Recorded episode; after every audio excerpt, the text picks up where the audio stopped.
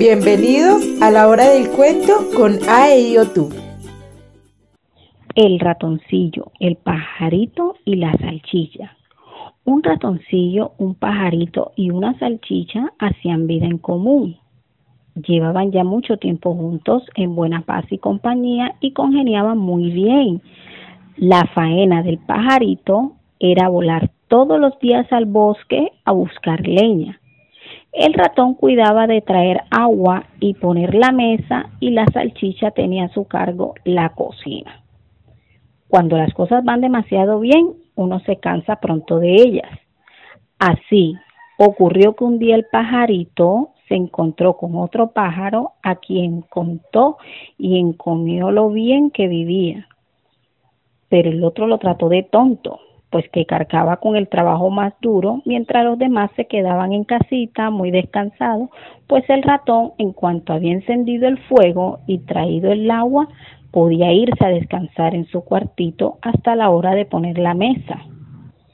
Y la salchicha no se movía del lado del puchero vigilando que la comida se cociese bien y cuando estaba a punto no tenía más que zambullirse un momento en las patatas o las verduras y éstas quedaban adobadas, saladas y sazonadas. No bien llegaba el pajarillo con su carga de leña. Sentábanse los tres a la mesa y terminada la comida, dormían como unos benditos hasta la mañana siguiente era en verdad una vida regalada. Al otro día el pajarillo, cediendo a las instigaciones de su amigo, declaró que no quería ir más a buscar leña.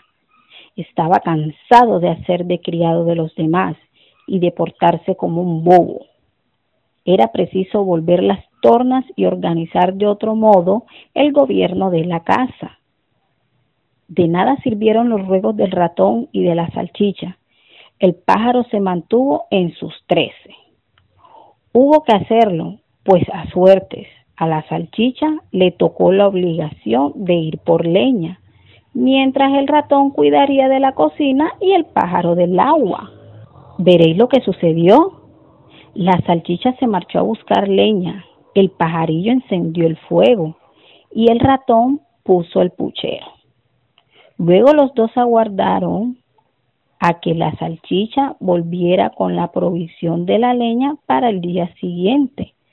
Pero tardaba tanto en regresar que sus dos compañeros empezaron a inquietarse y el pajarillo emprendió el vuelo en su busca.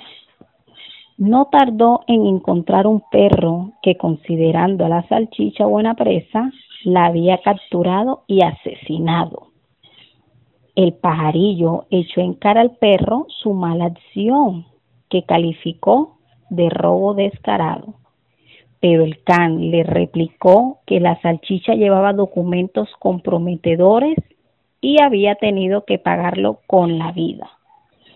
El pajarillo cargó tristemente con la leña y de vuelta a su casa contó lo que acababa de ver y de oír. Los dos compañeros quedaron muy abatidos, pero convinieron en sacar el mejor partido posible de la situación y seguir haciendo vida en común.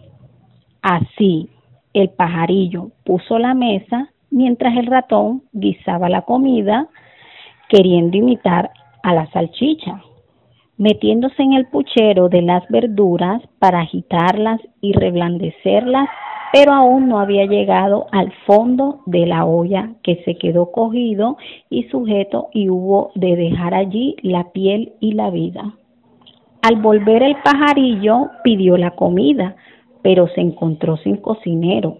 Malhumorado, dejó la leña en el suelo de cualquier manera y se puso a llamar y a buscar, pero el cocinero no aparecía.